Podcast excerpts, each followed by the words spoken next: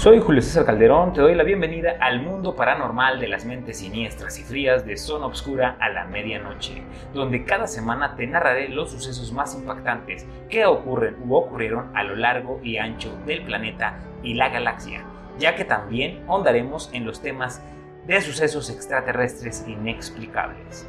Te recomiendo colocarte bien los audífonos para disfrutar este capítulo. Y recuerda que si tienes miedo, este ya no es el momento de huir. Comenzamos.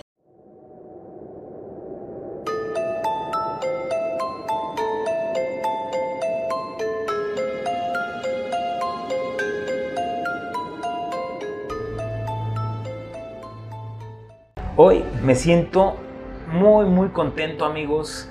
Obscureros, de verdad estamos de manteles largos. Hoy estoy con uno de mis mejores amigos a lo largo de mi vida hemos vivido infinidad de cosas, tanto en la iglesia como cosas personales. Hemos estado en múltiples situaciones que no se pueden imaginar.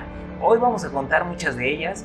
De verdad estoy, estoy extasiado, me siento súper contento, muy feliz, porque aparte tengo a un artista extraordinario, a un amigo excelente, incondicional, que yo siempre he sabido que cuando lo necesito, ahí está para escucharme, para oír mis locuras, para entrar en muchísimas cosas eh, dentro de, de este ámbito también de la radio, del podcast, porque gracias a él, hoy en día estoy aquí. ¿Por qué? Porque él fue el primero que creyó en mí, que me dio la oportunidad de entrar a un proyecto de, este, de esta magnitud, de este tipo, y pues hoy en día sigo. Le doy la bienvenida, Fernando Lezama, muchas gracias por estar esta tarde con nosotros. Oye, pues qué, qué bienvenida tan, tan chida. Este, creo que acabas de resumir algo, algo tan, tan padre que hemos este, venido platicando ¿no? antes de empezar, que es eh, pues, sí, una vida de conocernos prácticamente, ¿no? Así es. Y aparte, para mí, el día de hoy es como bien especial porque estoy regresando a mi pueblo querido, a mi Acatlipa. Así es. Donde yo no nací aquí, pero aquí, pues, la mayor parte de mi vida he vivido y donde, así como dices tú, eh, me desarrollé personalmente, espiritualmente, formé amistades que son amistades que llevo de toda la vida, ¿no? De estas amistades que aunque no las ves diario o no nos hablamos por teléfono, pero sabes que ahí están. Exacto. Y el día en que, que, tú los necesites o el día que te los topas es como si, te lo, como si los hubieras visto ayer, ¿no? O sea, es, eso es algo muy chido que, que yo he vivido aquí en Acatlipa, por eso me, me, emociona estar aquí y aparte contigo, ¿no? Precisamente porque nos hemos eh, coincidido en tantas cosas tan, tan raras y tan, tan chistosas, ¿no? Tan distintas. Tan distintas, ¿no? Aunque no lo crean, este, eh, antes íbamos a la iglesia y éramos niños de iglesia y este, de bien. Éramos, nada, nunca fuimos tan bien, pero, pero íbamos, íbamos por voluntad propia, no nos mandaban nuestros papás. Exacto. Este, pero este, íbamos por el tema de eh, los grupos juveniles y los liderazgos. Sí, exactamente. Que yo platico mucho eso. Eh, para mí fue una etapa crucial, fue totalmente formativa en mi vida, porque que a un adolescente le des eh, el poder de decidir sobre sí, de tener la capacidad de ver más allá de su mundo complicado de adolescente, Sí. eh, desde una parte espiritual. Y esa toma de decisiones, ¿eh? Sí. que fueron bien importantes. Y un colateral también, el perderle el miedo a, a hacer el ridículo, Exactamente. a hacer estupideces frente a todo mundo por, pues, por, por participar. Pero, pero creo que eso nos formó, o sea, la, la, verdad es que todo esto nos formó y me da mucho gusto estar aquí sentado en, en tu estudio, en Zona Obscura, ¿no? Porque así, así como lo dices, ¿no? Empezamos con, con una invitación así de, de, de Lu Arce, precisamente. Así es. Wow. estuvo aquí. Ya estuvo aquí. Que aparte esa es otra cosa colateral de, de haber andado en la iglesia y con los grupos juveniles. Eh, se nos quitó el miedo a hablar. Entonces, eh, somos fluye. de las personas que no nos para el hocico. Sí, fluye, fluye. fluye. Entonces, con decirles que una, en, un, en un retiro nos la amanecimos hablando de episodios de Los Simpsons. Eh, sí. Mandamos Excelente. a dormir a todos y seguíamos platicando de capítulos de Los Simpsons. Entonces, este, ahí, ahí ya saben con quién se meten.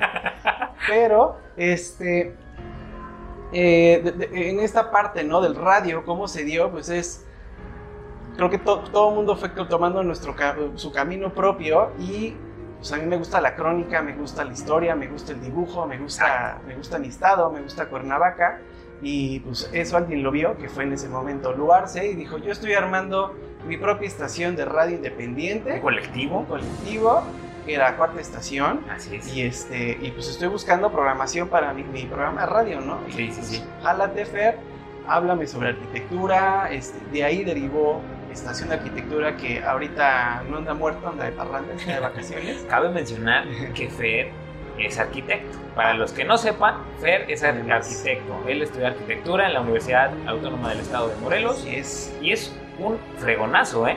Porque aparte, pues digo, ustedes se acordarán del terremoto, ¿no? Claro. Del terremoto que desgraciadamente vivimos en 2017. Pues déjenme decirles que Fer es una de las personas que contribuyó con su arte, con su trabajo, con su forma de ver las- la, la vida y las cosas, para reconstruir muchos monasterios, iglesias de aquí del estado de Morelos. Entonces, de verdad, no, no, no se imaginan a qué personaje tenemos aquí. De verdad, ha hecho muchísimas cosas. Como pueden ver, tenemos una conexión muy especial. Eh, nos vemos y tenemos media hora platicando y platicando y platicando y platicando y todavía no entrábamos, ¿eh? Todavía no entrábamos. Pero quiero invitarlos a que vean por YouTube el video porque muchas de las cosas que vivimos o que decimos, cuando las ves y cómo las actuamos en esta, en esta cuestión de, de hacer ademanes y todo y, nuestras caras, de verdad son distintas. Claro. Si lo escuchan por Spotify, excelente. Si lo ven por otro medio de, este, de noticias, en este caso una aplicación como TikTok, como Instagram, pues bueno, también se van a divertir muchísimo. Pero yo sí les recomiendo ir a Facebook, a YouTube y escucharlo pues, por Spotify para que pues, nos sigan en todas nuestras redes sociales y que ustedes se den cuenta de, de- de qué conexión tenemos y qué está- estamos hablando. Ahorita lo que, lo que estaba comentando, y perdón por interrumpirte amigo, este, fíjense que fue algo bien raro porque quiero que, que nos termines de contar eso. Lu entonces en ese momento te dice, oye Fer, ya estoy haciendo mi colectivo, ya estoy entrando en una radio independiente, quiero, quiero que hacer un, un, eh, ellos le llaman una barra informativa, ¿no? Creo, una barra programática. Programática. sí. Ajá.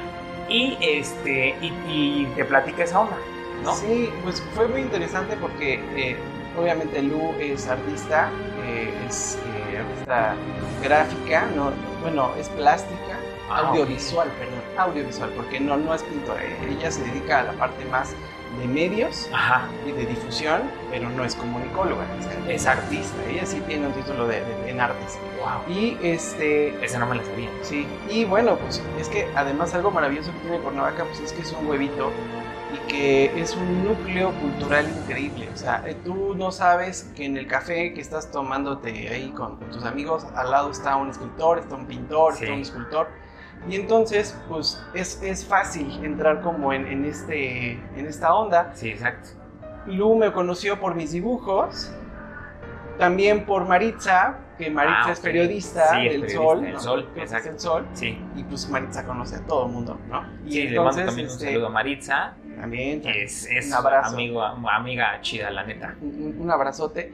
Y bueno, pues ahí, ahí este, como me veían dando mis talleres de dibujo, eh, porque ah, eh, yo creé un proyecto que se llama eh, Cuernavaca en Croquis, en el que salíamos a dibujar la ciudad de Cuernavaca. Muy chido. y incluso digamos hacer un concur- dos concursos Sí. estatales de dibujo este que tenemos ganas de hacer el siguiente pero la verdad es que esto Yo fui el primero, creo, ¿no? fuiste el Fue primero en el Borda.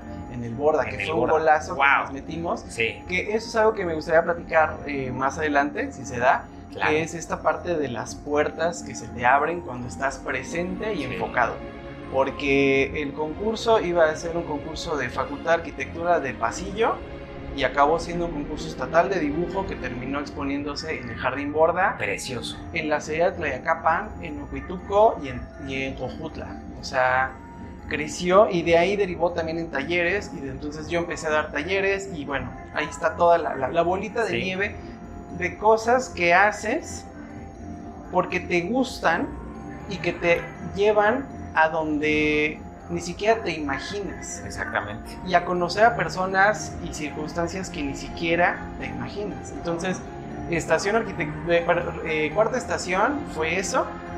De ahí nace Estación Arquitectura. Lu me dice, oye, quiero que hables sobre lo que haces tú de crónica y con la vaca. Le digo, ¿sabes qué, Lu? Yo soy arquitecto y me encantaría hablar de arquitectura, pero yo no me quiero sentar a yo hablar sobre lo que yo sé de arquitectura. Exacto. Entonces, creamos un concepto de tener invitados, principalmente arquitectos locales, porque no conocemos a nuestros arquitectos, no, conocemos a los que están creando la ciudad, los que Sí, están exactamente. viviendo el estado. Y entonces ese se- fue la, la- la plataforma y de ahí pues Julio ya andaba, ya andabas tú haciendo... Sí, lo de, lo de YouTube, empecé en YouTube. Empezabas en YouTube con precisamente Zona Obscura, ¿no? Y pues le dije a Lu, pues mira, también está este cuate que pues está haciendo ya desde hace un rato esto, pues jálalo. Incluso Cuarta Estación llegó a tener su propia cabina de Sí, radio en el centro. de Cuernavaca. Y mira, todo eso derivó en muchas cosas, ¿no? ¿Por qué? Porque finalmente todos tenemos algo que decir. Exacto. Y cuando dices algo con una verdad, crece. y- Crece y- mucho más. Y deja huella, deja una huella. O sea, todo esto les hemos de decir que no lo hacemos por dinero. No, Eh, no. Spotify, YouTube, bueno, tú ya estás entrando en el... En el, en el Sí, juego. pero es que es complicado. Es muy difícil, o sea, ustedes, ustedes ven a Wherever Tomorrow, Richard Farrell y todos estos cuates, y la verdad es que es todo un equipo de producción detrás de, una persona a cuadro, ¿no? Exactamente. y, y nosotros es igual, ¿no? Pero en un nivel pues, local. Exacto, sí. Como, como todos fueron iniciando, ¿no? Eh, yo creo que, que parte de, lo, de, de nuestra historia fue que iniciamos desde cero siempre. O sea, cuando llegamos a la iglesia y nos dieron ese, es- ese punto de decir, es que tú tienes algo que decir. Es que aquí tienes los micrófonos y tienes la, la posibilidad de hablar y de que te escuchen. Desde ahí fue un aventón a los 13 años que no cualquiera lo tiene. Hoy en día no existe, vamos, no hay este, estas oportunidades. Eh, como les comenta eh, este Fer, bueno, nosotros iniciamos en la iglesia y había, ¿qué te gusta? Cuatro o cinco grupos que iban por edades. Sí. Y no les vamos a mentir, la verdad sí éramos de los más destacaditos, ¿no? Porque había unos que, que, pues no, no se destacaban como que tanto, pero nosotros siempre Sí. tuvimos algo que decir y siempre tuvimos buena vibra y siempre quisimos jalar a más gente y echarle ganas en lo que estábamos haciendo. Sí. Si, si hablaban de nosotros, si decían, si no decían, eso no nos importaba. Si teníamos que hacer una obra de teatro, hacíamos una obra de- teatro. Si teníamos que disfrazarnos de los tres Reyes Magos, nos disfrazábamos de los tres Reyes Magos. Me tocó disfrazarme de luchador, gente, o sea, oscureros. Yo fui, yo fui micrófono. Sí, No había micrófono y yo me paré al lado de la cantante y fue el micrófono. sí, exacto. O sea, las estupideces que uno hace ya- tiene 11 años. Ya esto, ya esto nosotros lo vemos normal. Sí, Es, es algo bien bonito. Bien bonito. Fíjate que eh, es una reflexión que yo hago y, y eso es algo que ahorita eh, lo traigo bien presente en mi vida porque es todo te va formando, ¿no? Te- todo te va llevando hacia el punto donde quieres llegar, claro. aunque tú no lo sabes. Tú no lo Exactamente. sabes. Pero, por ejemplo, en ese momento, eh, para mí la iglesia no fue como, ah, necesito sanar mis, peca- mis pecados Exacto. y orar por mi alma. No, fue la oportunidad de conocer adolescentes de mi edad, Sí, de hacer amistades, de trabajar por el prójimo, por una por comunidad. una comunidad, exactamente. Y además algo bien bonito, que ya no se enseña, o no sé por qué cambió la iglesia, perdón, eh, me voy a meter en ese tema, Adelante. pero la espiritualidad personal. Porque a nosotros nos tocó esta etapa de que fue la teología de la, de la liberación. Exactamente. Y entonces ya no era el rezo en conjunto y todos repitiendo lo mismo, sino más bien era Sí, tu relación, tu comunicación personal tu comunión. con Dios, Sí. o con tu Dios, Sí. o, o con tu espíritu, con, Con tu, tu ser. ser. con el gran misterio si tú quieres.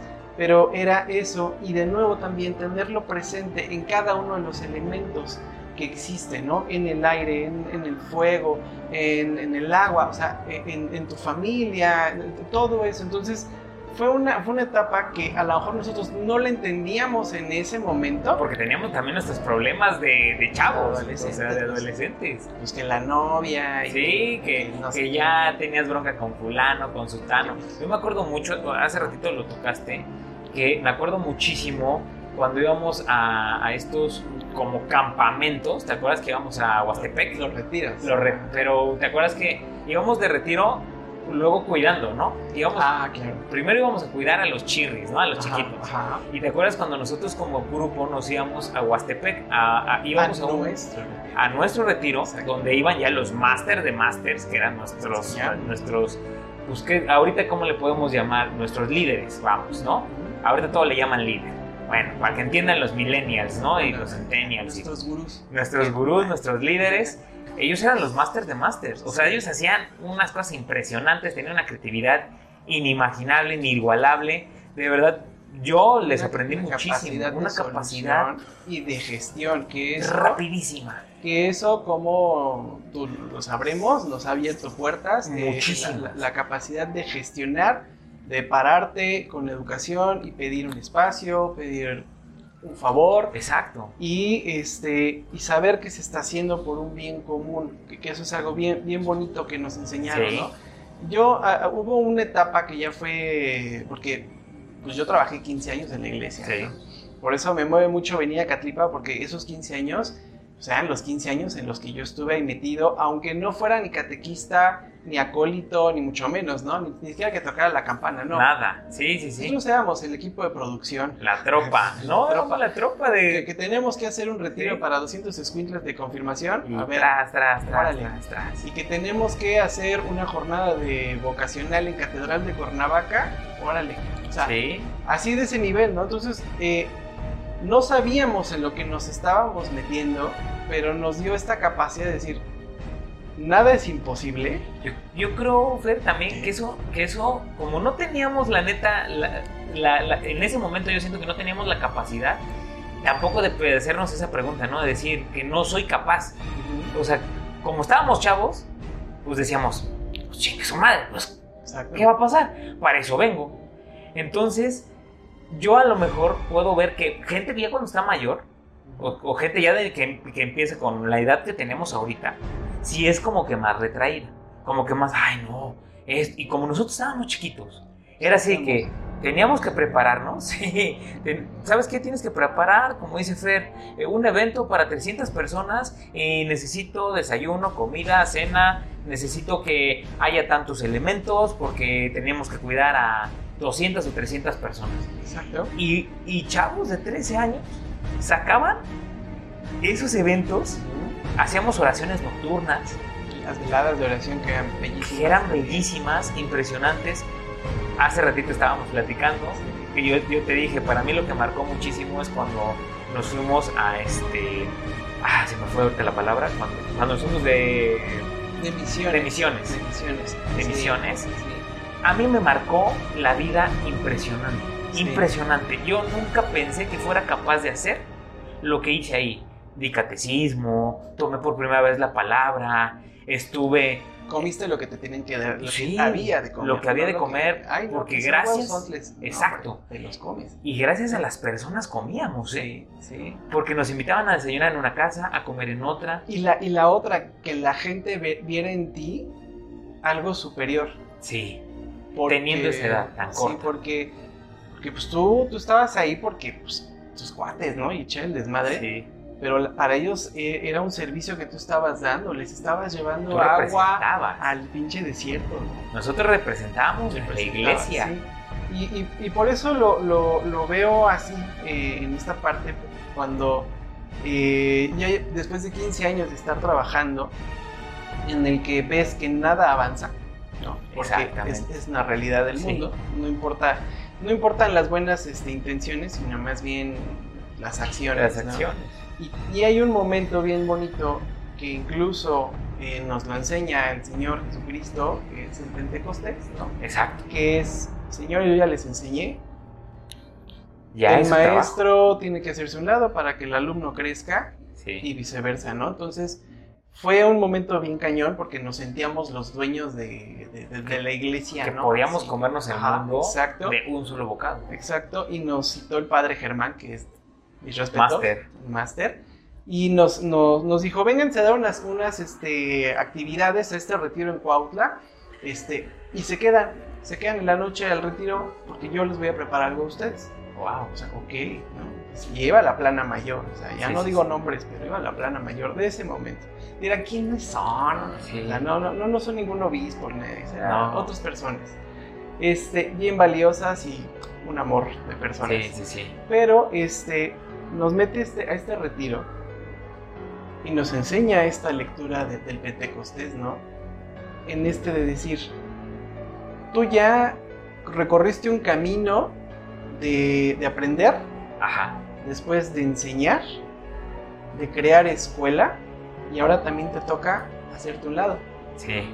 Porque si estás ya demasiado metido en eso, en lugar de ayudar, te estás afectando. Claro. Porque no dejas crecer, ¿no? Y entonces la comparación más cabrona es la clásica viejita que está en la iglesia, que es la que, que está todos los domingos ahí, ¿no? Que está siempre igual, que está siempre haciendo lo mismo y no evoluciona. Sí. Y es, es un mensaje cañón el de aprender a soltar. Y cuando aprendes a soltar, sales, o sea, se cierra un ciclo Y liberas, y ¿eh? empiezan cosas nuevas. Y empiezas a liberar tú también, porque tú y yo lo platicamos muchas veces. Yo creo que, que también, o sea, así como conocemos gente, gente muy valiosa, muy buena, también conocemos gente muy cañona dentro de, Sí, de la iglesia, sí, muy adentro, Sí, que también era, era cabroncita, ¿eh? O sea, que sí decíamos, híjole, estos son los clásicos que comen santos y cagan diablos, ¿no? Con perdón de, de la palabra, amigos, ustedes saben que aquí en Zona Obscura Sí, Medianoche es- esos pues- que, que la iglesia está, este, es el pueblo jodido, pero pues el padrecito se va al Caribe de vacaciones. ¿no? Exactamente. Pero bueno, esos ya son otras cosas Sí. que, que ni vale la pena. no vale la pena, pero sí, eh, yo parte de nuestra historia o de lo que hemos vivido, pues reúnen todos estos personajes, ¿no? Eh, ahí, pues vivimos una, una, una parte muy bonita de nosotros. Nosotros creamos muchas cosas y de ahí se nos vino toda esta creatividad.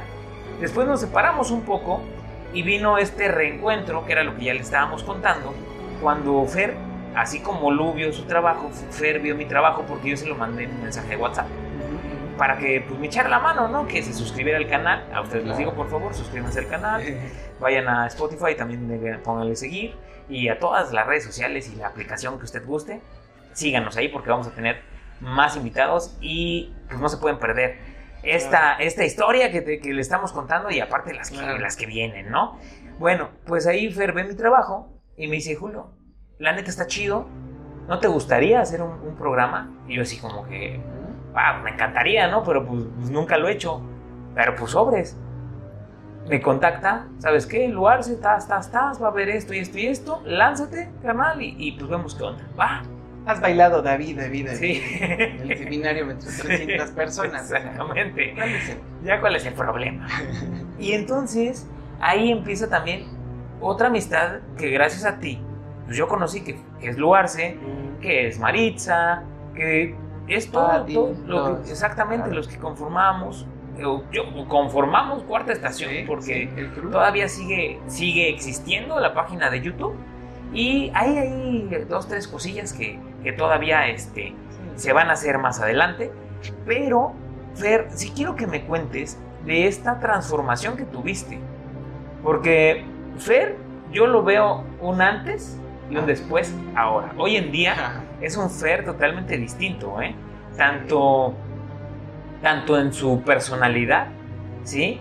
Eh, el Fer tú lo veías antes y era el, el niño el Bueno. niño bueno, tranquilo, y este así súper super niño, ¿no? Eh, éramos, eh, éramos, neta éramos bien ñoños, porque hablábamos Sí. de cada tontería, que, o sea, de caricaturas y la fregada, pero este, siempre, siempre nos decíamos, nos decían más bien que el bueno y el malo, ¿no? O sea, yo era siempre el que estaba como, como de malote, que ocupaba así El que llevaba la contraria. robo, el que llevaba la contraria y Fer era el, el niño callado, bueno, esto. Y yo sí he visto que tienes una evolución bien padre, amigo. Ahorita con todo lo que estás haciendo, de verdad, gente, eh, obscureros, si pueden ver lo que tenemos aquí, aquí en medio, estos tequileros que tenemos acá, es arte que hace Fer. Fer, aparte de ser arquitecto, después hizo Cuernavaca en croquis, siguió con, todo, con todos estos programas de Cuernavaca en Croquis. También hiciste, creo que otro, otro concurso. ¿Fueron dos concursos? Fueron dos Cuernavaca Curso. concursos con separación como de dos años entre cada uno. Y luego Sketch. Ya después descubrí que yo lo que estaba haciendo, así como este Frankie Rivers, ¿no? Ajá. Que- La talla del mojado. Exacto. No, que, que, este, que ya existía la película. Sí. O sea, yo creando un concepto, según yo, muy innovador, ya existía Urban Sketchers, que es lo mismo que yo estaba haciendo en Cuernavaca, pero yo no sabía. Entonces, pues dije, jalo, y formamos Urban Sketchers Morelos, que también es otra onda Otro padrísima, rollo. porque esto es a nivel global. Ajá. O sea, es sede Morelos de México, pero la plataforma es internacional, porque Wow. Urban Sketchers hay en cada ciudad del mundo. ¡Wow! Está Entonces- padrísimo. No sabía. No, es, es algo increíble y que además es. Hay para, para los amantes del dibujo, para los amantes de los paseos, para los amantes de la expresión gráfica, es un lujo porque es. Nos vemos tal día, a tal hora, en tal lugar. Tú llegas con tu herramienta de dibujo, te sientas a pintar con toda la banda, nadie te va a dar clase, nadie Exacto. te va a decir está bien feo tu dibujo. Ajá. Tú dibujas lo que tú quieres y al final todos se reúnen y este, comparten los dibujos entre todos y conoces a banda chidísima. Sí, me imagino. O sea, Después- es una chulada. Esto todo lo, lo hacías antes de la pandemia, ¿no? Pero Fer no paró, ¿eh, amigos? No, yo- Cuando entra la pandemia, él lo que hace es decir, ¿qué tenemos que hacer para seguir con esta onda? Conoce la plataforma donde nosotros también grabamos, que es eh, StreamYard, StreamYard. que es cool. La neta yo la conocí gracias a Fer porque yo lo hacía en otra plataforma. Pero esta está, wow, la neta, gracias amigo, porque sí está útil, chidísima. Y sigue haciendo sketch. Y ya tenía a, a gente donde le decía, a ver, ¿saben qué? Vamos a hacer hoy la catedral, ¿no? Ujú. Era la foto era Y sobres. dibujarla, Sí, A dibujarla. Fíjate que, y, y, eh, ahorita lo, lo, lo- lo veo, ¿no? Con, el, con la distancia del tiempo. Este. Se vuelve algo padrísimo cuando amas algo que haces y no lo sueltas. Ajá. Entonces, eh, a mí, pues, que era lo mío, el dibujo. Y yo me aventaba los cursos de dibujo y cobraba 10 pesos por el curso de dibujo. Llegaban tres personas. Pero lo hacía por el mero gusto de yo también enseñarme a dibujar, porque Sí. también enseñando aprendes. Sí, claro. Y la otra, por hacerlo. Y conocí gente que ahora son amigos de toda la vida, o sea, personas que admiro, que adoro. Y este. Y ahorita, por ejemplo, me contrata una empresa que se llama Cognos Lumen, que es una empresa que se dedica a dar capacitaciones online. Y entonces ahora ya mis cursos ya no cuestan 10 pesos. Claro. Ya, Claro. ya como sea, ya, ya pagan este.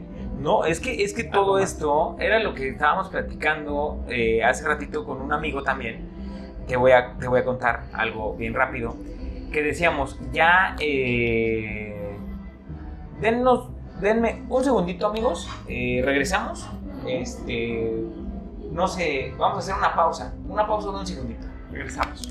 Ya estamos de regreso amigos, aquí en Zona Oscura a la medianoche. Eh, bueno, estábamos aquí con Fer, que nos estaba contando cómo, cómo es esta onda de lo de Sketcher.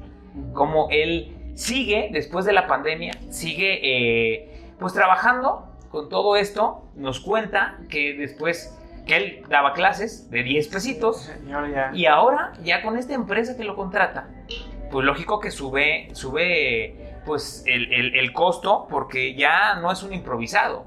Ni, ni, ni ya uno también se da su, la neta, su valor, ¿no? Y eso es algo que, que a- al punto que también quería llegar, que es eh, cuando todos somos maestros de lo que sabemos hacer. Exactamente. Y, y algo que es bien importante en la vida es la constancia. O sea, no puedes estar haciendo esto, esto, esto, esto y aquello. O sea, no puedes ser futbolista, pero a la vez beisbolista, pero a la Sí. vez eres investigador privado y seguridad. O sea, no. Hay algo en tu vida que es lo que te mueve, lo que te apasiona. Obviamente están estas grandes decisiones de qué es lo que te da de comer o qué es lo que es seguro, Sí, seguro, ya lo discutiremos claro. y qué es lo que realmente quieres hacer. Sí, Y una lección que me, que me ha dejado es, cuando tú persigues algo que te apasiona, todo lo demás llega solito. sí. El dinero, todo, todo, Todo. eso llega. A lo mejor no es fácil porque obviamente pues no hay como tener tu quincenita segura que te llega este, tu aguinaldito y vámonos de vacaciones, sino más bien es ser creativo en lo que tienes que hacer para poder generarte Sí, y eso te hace crecer. Los madrazos te hacen totalmente. crecer. Eh, Las, ca- las caídas no son para quedarse ahí, amigos, ¿eh? Las caídas son para levantarse y cuando te levantas, te levantas más fuerte. Sí. porque te enseñan demasiado. Yo creo que nosotros vivimos mucho de esas cosas desde, desde que iniciamos en esto porque así era como aprendíamos. Ah, Y aparte, también yo creo que nu- nuestros líderes o las personas que estaban a cargo de nosotros lo- también nos hacían ese tipo de, de cosas para que nos cayéramos y aprendiéramos que los madrazos iban a ser fuertes, sí. pero que la vida no se acaba, que la vida sigue y que solamente uno es el que se tiene que levantar y volver a pisar fuerte. Así es. Fíjate que justo cae en, en un, en un punto que mencionamos a la hora de hacer el altar de muertos, el reciente altar que hicimos en el Museo de la Ciudad de Cuernavaca. Hablábamos de que la muerte no es el fin. O sea, en, en- en la filosofía, si lo quieren llamar así, o cosmovisión mexicana, eh, la muerte no es el fin.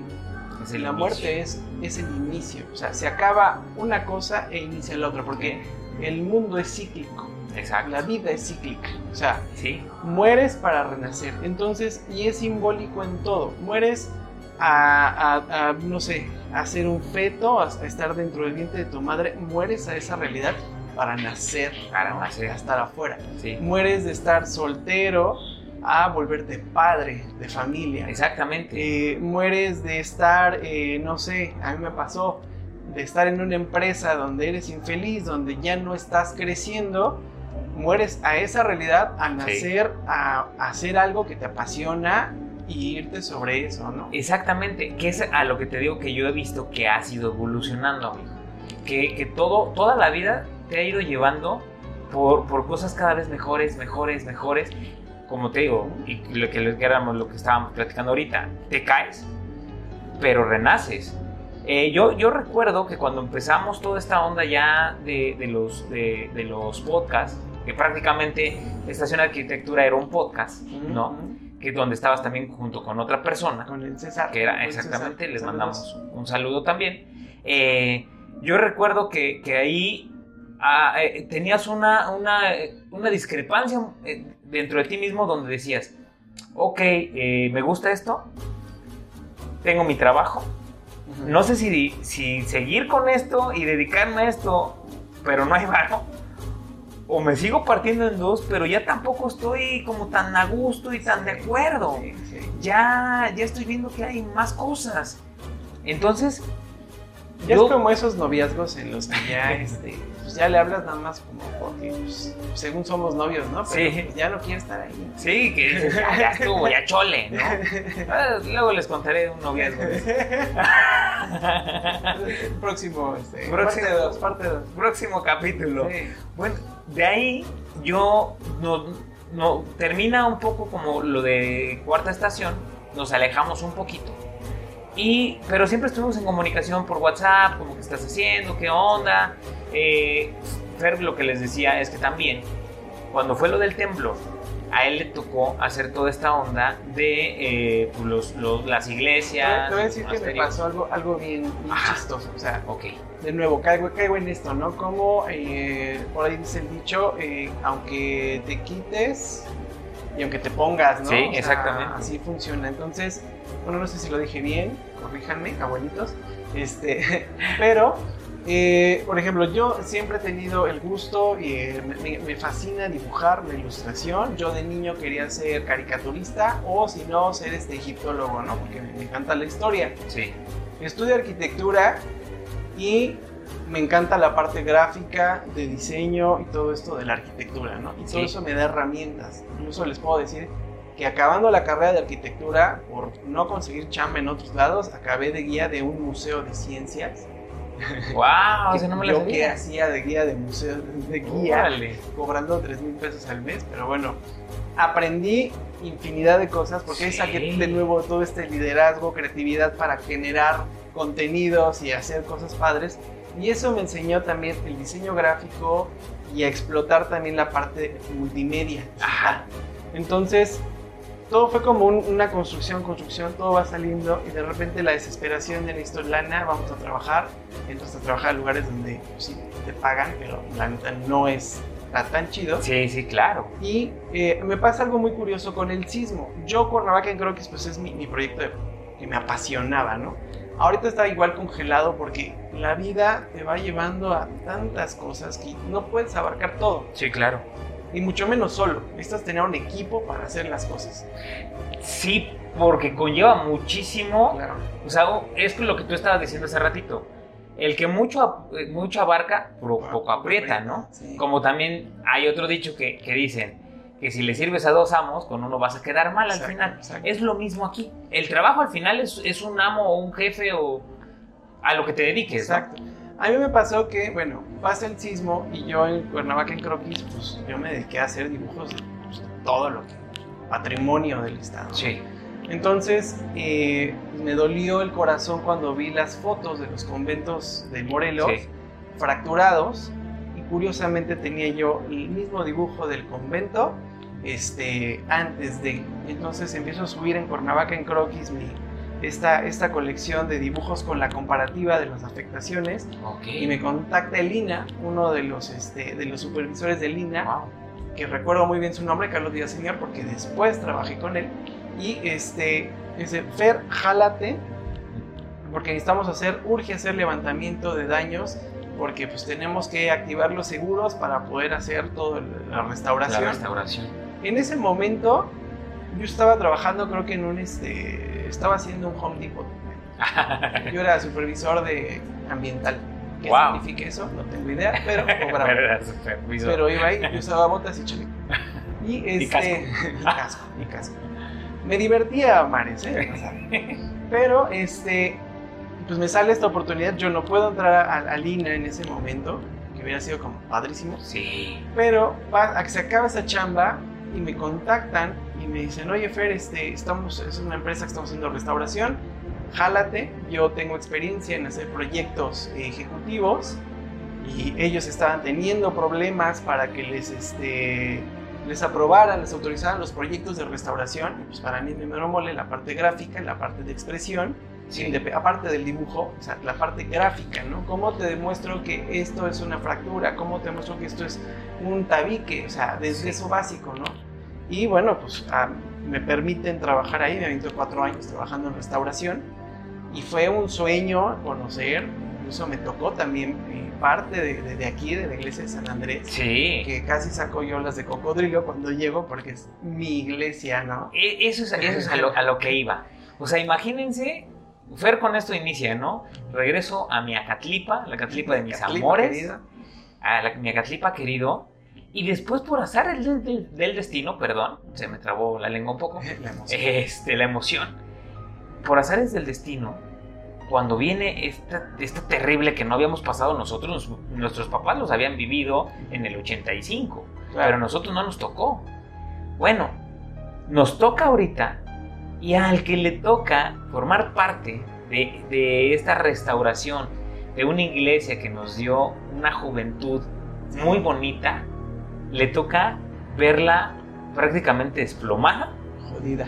con muchas fracturas, Sí. con el campanario casi derrumbándose. Bueno, esta no le fue tan mal, pero sí fue como el shock, ¿no? De, de esta era mi casa. O sea, Sí, aunque ustedes no lo crean, pues aquí ya Mi conocíamos cada rincón de este Sí. lugar porque pues entrábamos a todos lados. O sea, alguna vez quisimos hasta bajar colgando a alguien en, en una Semana Santa que fuera el Cristo. ¿no? sí. Pero nos dijeron, no, no, No, no. reyes, se vaya a matar.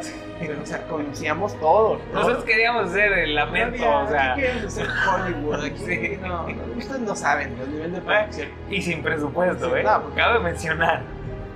Sí, ahí poníamos a las mamás a hacer Sí, todo. hacer todo.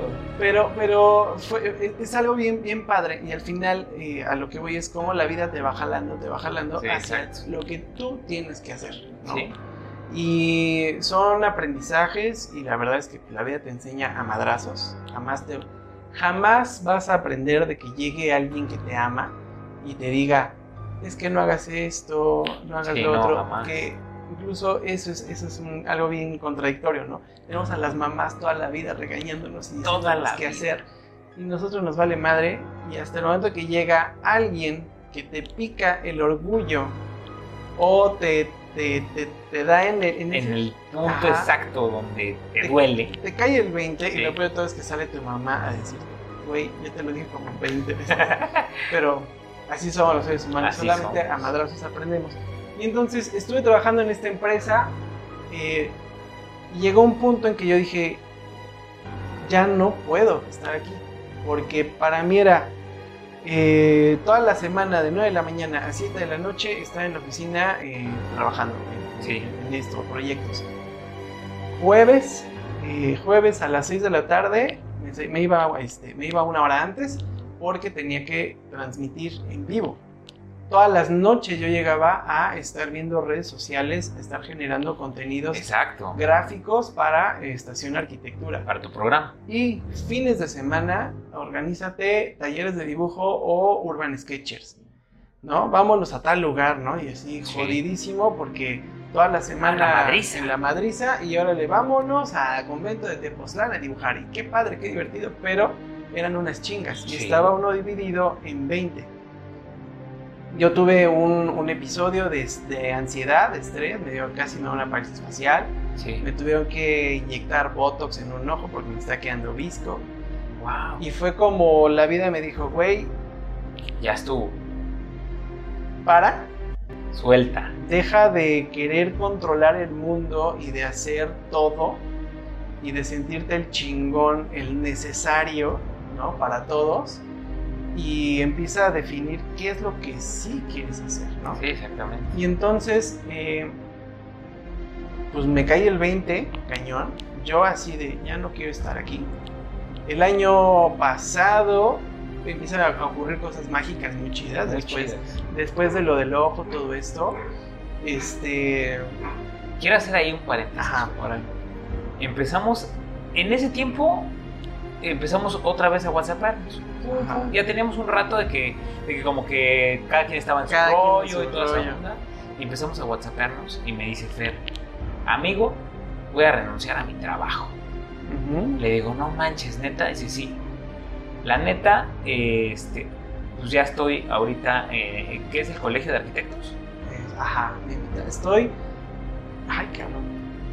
Soy el eh, coordinador de la Comisión de Jóvenes Arquitectos del Colegio de Arquitectos de Morelos. Nada más para que se echen con quién estamos hablando, ¿no? Entonces me dice, me voy a enfocar ahí. Y ahí, pues tengo todo el apoyo, carnal. Le voy a dar ya al programa súper, súper chido, güey. De aquí ya quiero que salga. Porque pues ya estuvo bueno, güey. Pero pues le tengo que meter tiempo, espacio, Patrocinios, patrocinios y toda esta onda. Va sin broncas y le voy a dar. Dije, Fer, amigo, lo que necesites. Me dice, carnal, ¿qué necesito? Eh, necesito que, que, que, ¿qué necesito para poner todo? ¿Sabes qué, mi hermano? Ahorita te lo te consigo, cabrón, y ya tú ves qué compras, qué no compras, y ahí estuvimos asesorando a- al Fer, ¿sabes qué? Estos micrófonos están chidos, puedes comprar tal consola, puedes hacer esto, puedes hacer el otro, y empieza, este, pues la plática de nosotros ya era todo dirigido a tal grado que yo le dije, carnal, si necesitas producción, adelante, yo, Sí, yo, sí. yo jalo sin pedos y vamos para adelante, Y, y pero, ajá, perdón. ¿sí? Ahí, ahí es donde también la vida te dice las cosas a huevo. No nada. eh, O sea, tiene que ser porque va a ser, no porque tú lo decretes o tú lo digas. ¿no? o lo decidas en No ese decidas, momento. No, o sea, se va a dar porque finalmente tiene que fluir, tiene que nacer, porque tiene que tener un alma. Exactamente. Eso sí, y, y- y pasó, tú lo viste, ¿no? Sí. Estaba yo ya así, ya en la lista de equipo, ya cotizando. todo, ya todo, ya teníamos todo. No se ha hecho nada desde ese entonces. No se hizo. Y yo dije, bueno, a lo mejor anda ocupado y anda haciendo otras cosas. Pero cabe resaltar, amigos, que todo esto trajo algo todavía mucho más chingón, mucho más bonito. Y por eso hace ratito les comenté que todo este arte que ven ustedes aquí, estos tequileros, esto que está haciendo Fer, están hermosos, están preciosos, tiene trabajos impresionantes, Ustedes lo pueden ir a ver ahí en, en Fer, eh, Art, Fernando. Eh, ajá, es arroba ferle, ferlesama art. arroba Ferlesama Art. Se los vamos a dejar de todos modos en la cajita para que vayan y lo sigan. Bueno, ahí hay mucho, mucho trabajo de él. Eh, ahorita lo que nos estaba comentando que realizó este altar, nos va a comentar más a fondo. Sí. Pero bueno, lo que, lo que viene después es que encuentra también a gente, a unas personas muy chingonas, muy creativas. Que, que lo único que hicieron fue, eh, aparte de brindarme su amistad, fue recordarme el valor que yo no me estaba dando. Exactamente. Porque, pues sí, oye, yo, este, nada más faltaba que vendiera pozole los jueves, ¿no? O sea, organizar eh, eh, programa de radio, tu oficina, eh, bla, bla, bla, bla, bla, bla, bla, bla, bla, colegio, este, concurso estatal de diseño de la luna, ¿no? Todo eso. Sí, sí. Y dices, ajá, ¿y ¿Y yo? dónde estoy yo? ¿Qué ¿Dónde estoy quedo? haciendo yo? ¿No? Para mí, Para mí. para mi espíritu. Y me pasa algo bien cabrón. Para mí mi top en la vida era trabajar en el Instituto Nacional de Antropología e Historia. Me pasa, sin pedirlo. Me salgo de esta oficina, les digo, ¿saben qué? Gracias. Este, ya no quiero trabajar aquí. No odio, a, no odio a ninguno de ustedes, pero me voy en este momento antes de odiarlos y mentarles su madre, porque cada vez que los veo lo hago en mi mente y eso me hace daño, ¿no? Sí. Entonces, este, Políticamente correcto. políticamente correcto, todo quedó muy bien, todos muy amigos, no todos, pero bueno, al menos los que tenían que ser, ahí, ahí siguen. Este, y me quedo sin chamba, literal, me aviento un mes enfermo, enfermo de garganta, diarrea, dolor de cabeza, Salió todo. una pinche detox, Sí. así, chingón. Y echando relajo con una amiga que es la, la asistente de Fernando Duarte, el director de monumentos de, de Lina, digo, pasa chamba, ¿no? Porque ya no tengo. No manches, ¿cómo que no tienes? Pues sí, ya renuncié a, esta empresa. Mándame tu currículum mañana, este, porque estamos contratando. Ok, todavía tardó un mes en lo que me contrataron. O sea, todavía tuve un mes para estar en mi casa Alivianándote. echando la hueva, haciendo güey.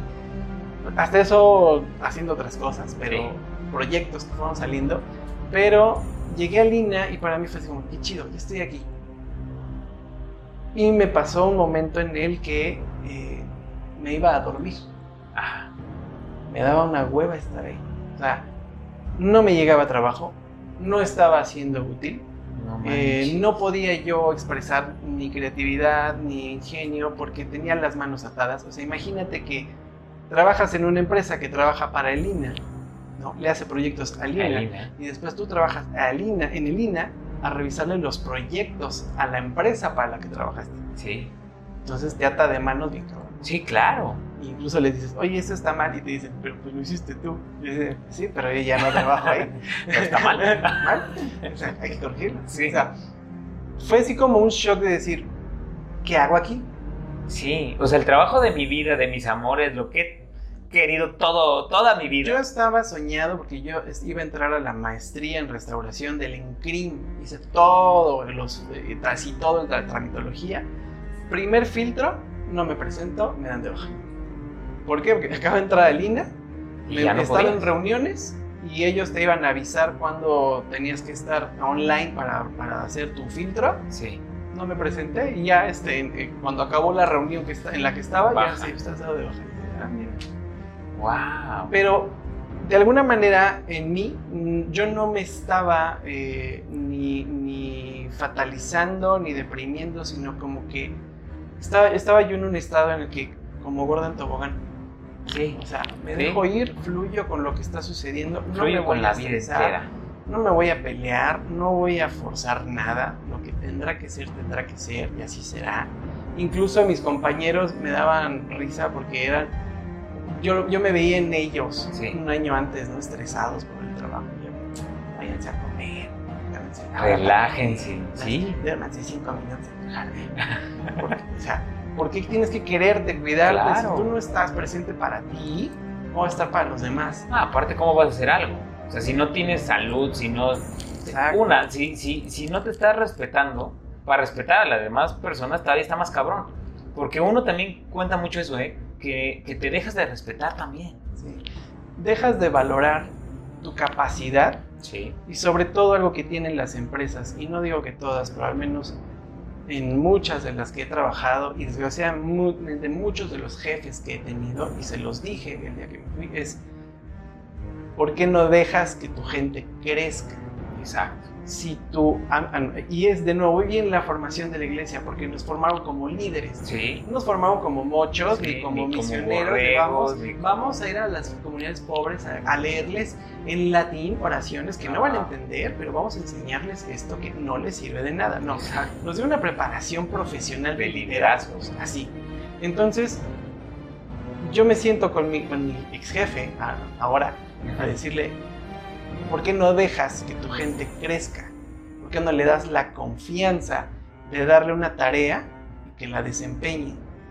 Y si crece tu equipo, creces tú. Sí. Porque a lo mejor como jefe eres el más ignorante de todos, porque estás viendo otras cosas. Pero si tu equipo rinde y le das la confianza y da resultado, el que está creciendo eres tú, porque tú Claro. lo hiciste, ¿no? Sí, al final eh, eso, eso cuenta mucho de un líder, ¿eh?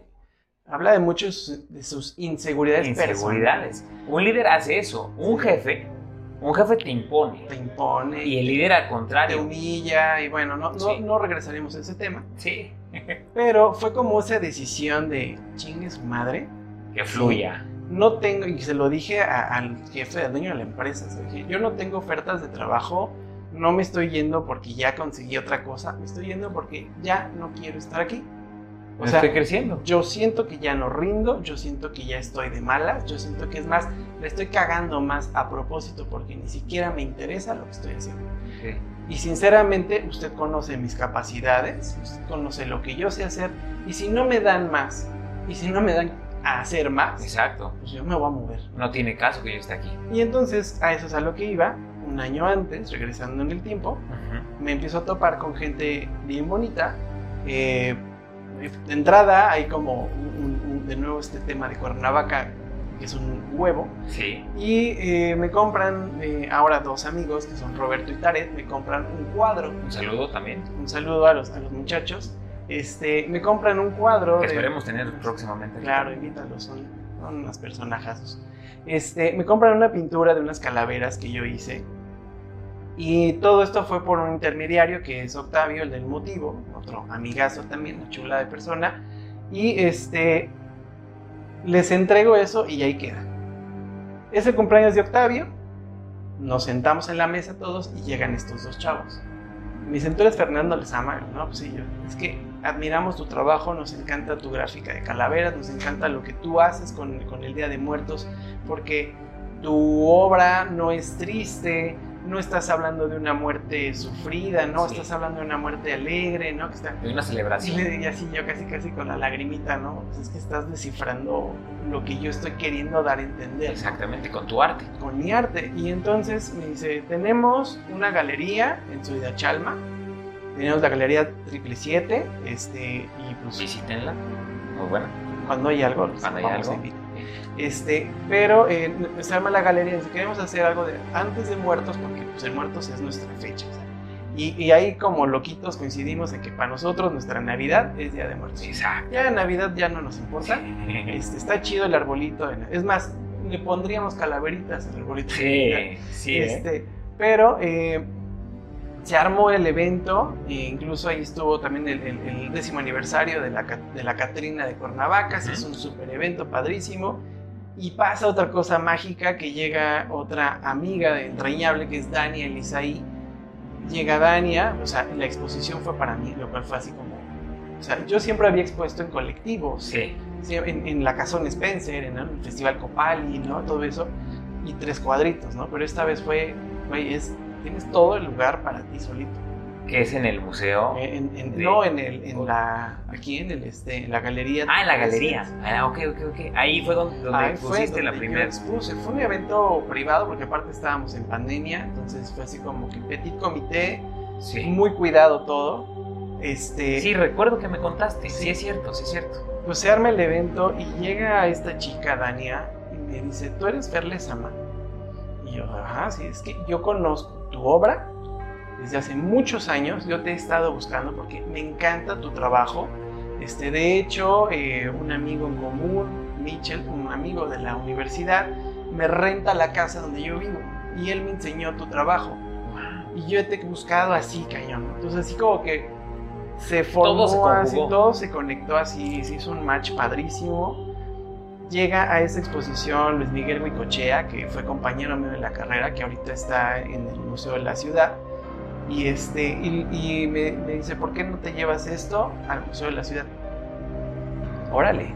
El MUIC, ¿no? Al Museo de la. Ciudad de Cuernavaca, amigos. Museo de la Ciudad de Cuernavaca, se monta la exposición, sale Luis Miguel contagiado de COVID y no se presenta ni madres, se avienta 40 días de verdad de la exposición, sí estuvo expuesto, pero pues ya fue después de todo el, Que fue donde, cuando fue. Pero, independientemente de eso, se formó una relación fuertísima entre Dania, Tarek, Robert y yo, ¿no? Así, un, un match increíble. Y eh, de estas amistades que yo diría que se junta el hambre con las ganas de comer, ¿no?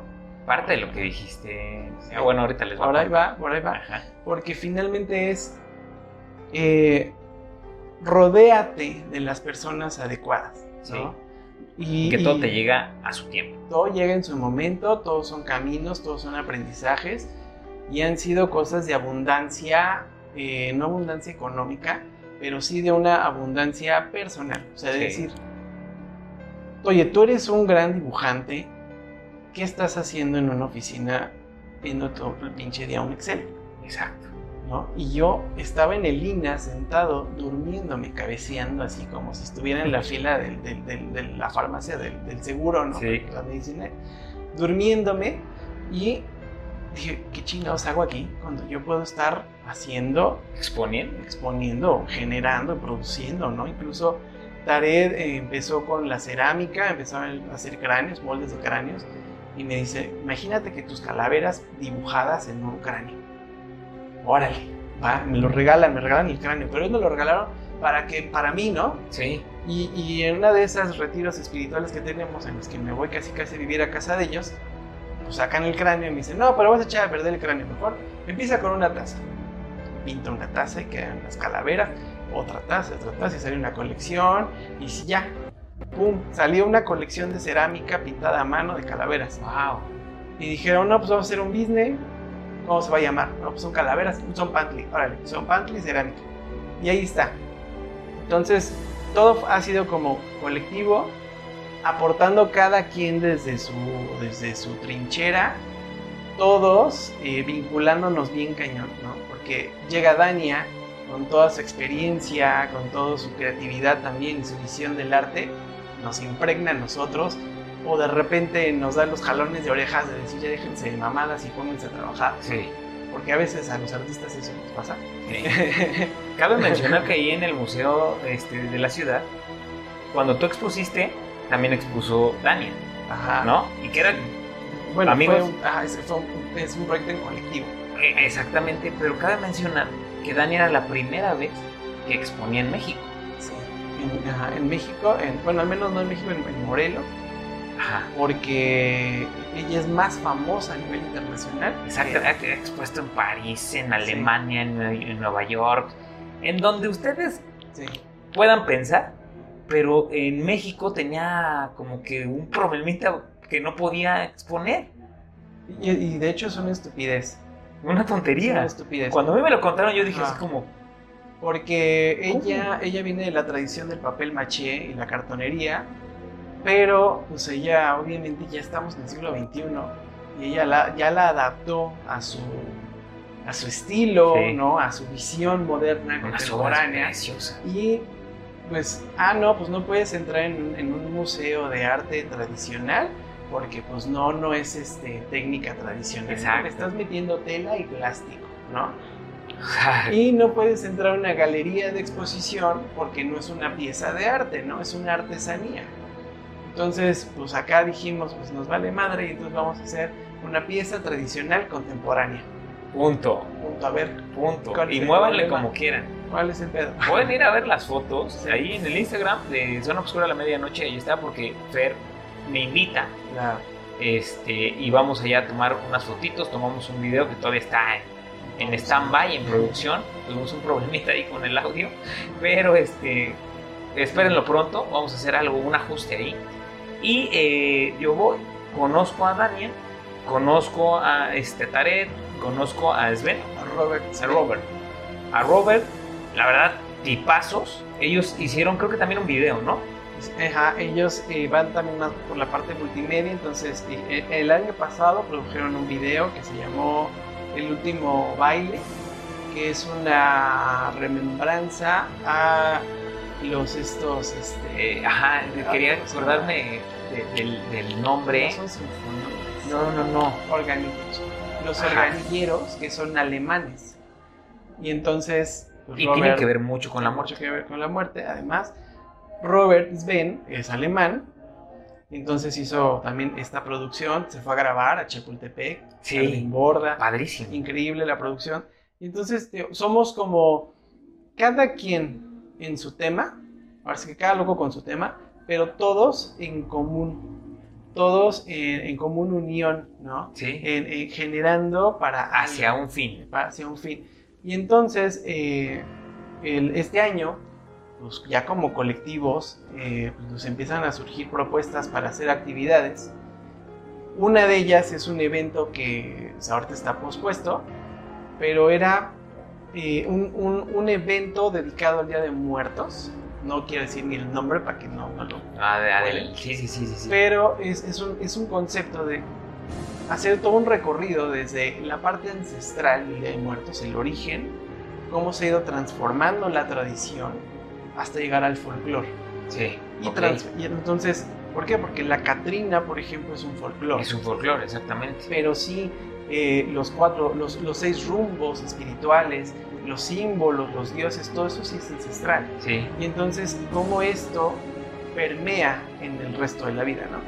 Y entonces, pues ese, ese iba a ser una pieza para ese evento y surge la propuesta de- del Museo de la Ciudad y dijimos, ¿por qué no usamos el, el patio del Museo de la Ciudad para montar ese altar como experimento de lo que vamos a hacer después?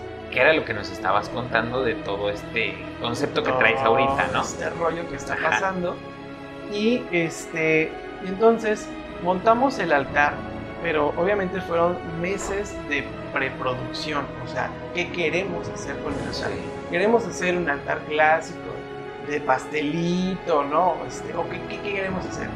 Y entonces, eh, dentro de todo el proyecto que armamos para este evento, al hablar del altar surgen los cuatro rumbos, ¿no? Los, Sí. los- los rumbos espirituales, ¿no? Norte, sur, este y oeste, pero además es arriba y abajo. Exactamente. Y el centro, que es el, el espíritu, pero a la vez es el universo, ¿no? Y entonces, ¡pum! Empiezan a llegar ideas, ideas, ideas, ideas. Todo eh, así como finalmente familia este, de artistas, pues todos chocando entre nosotros y a veces hasta teníamos que jalarnos las orejas y decirnos, ya bájenle de huevos, sus dramas y pónganse a chambear, ¿no? Y, y trabajar en este colectivo de decir, bueno, vamos a armar esto. Mágicamente nos sucedió que desde que llegaba, empezamos a montar todo, vimos cómo iba a ser la estructura, la- cómo se resolvió la estructura, que también fue otra onda también bellísima. Eh, llegamos las pie- con las piezas, llegó Dania con sus piezas, llegó, llegué yo con mis piezas, llegó Robert con sus piezas. Pum, pum, pum, pum, pum, todo se quedó como... Está. Y luego nos llega un angelote, que es Ajá. Miguel Ángel Betanzos, Ah, ok. como a, como a reforzar, ¿no? Así, a ver, el norte es la muerte, es el negro. El oriente es el alba, es la luz, son los niños. El sur es Huichilopochtli, es el agua, es la guerra, son las espinas. El, el poniente es la luna, la mujer, ¿no? Y así, Les dio la forma, ¿no? ya la traíamos y él lo vino como a... ¡Pum! Sí, Es o sea, Es aquí que- está. pum. Ajá, hasta.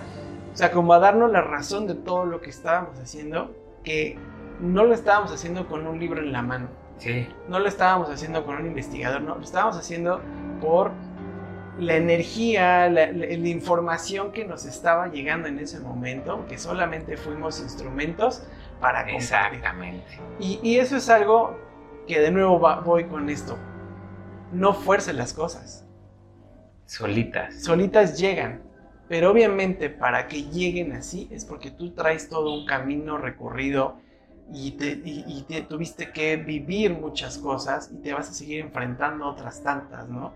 O sea, ahorita son retos, ¿no? Son golpes, golpes. Queremos hacer este evento, ahorita se pospuso y fue así como, ah, ¿qué hacemos?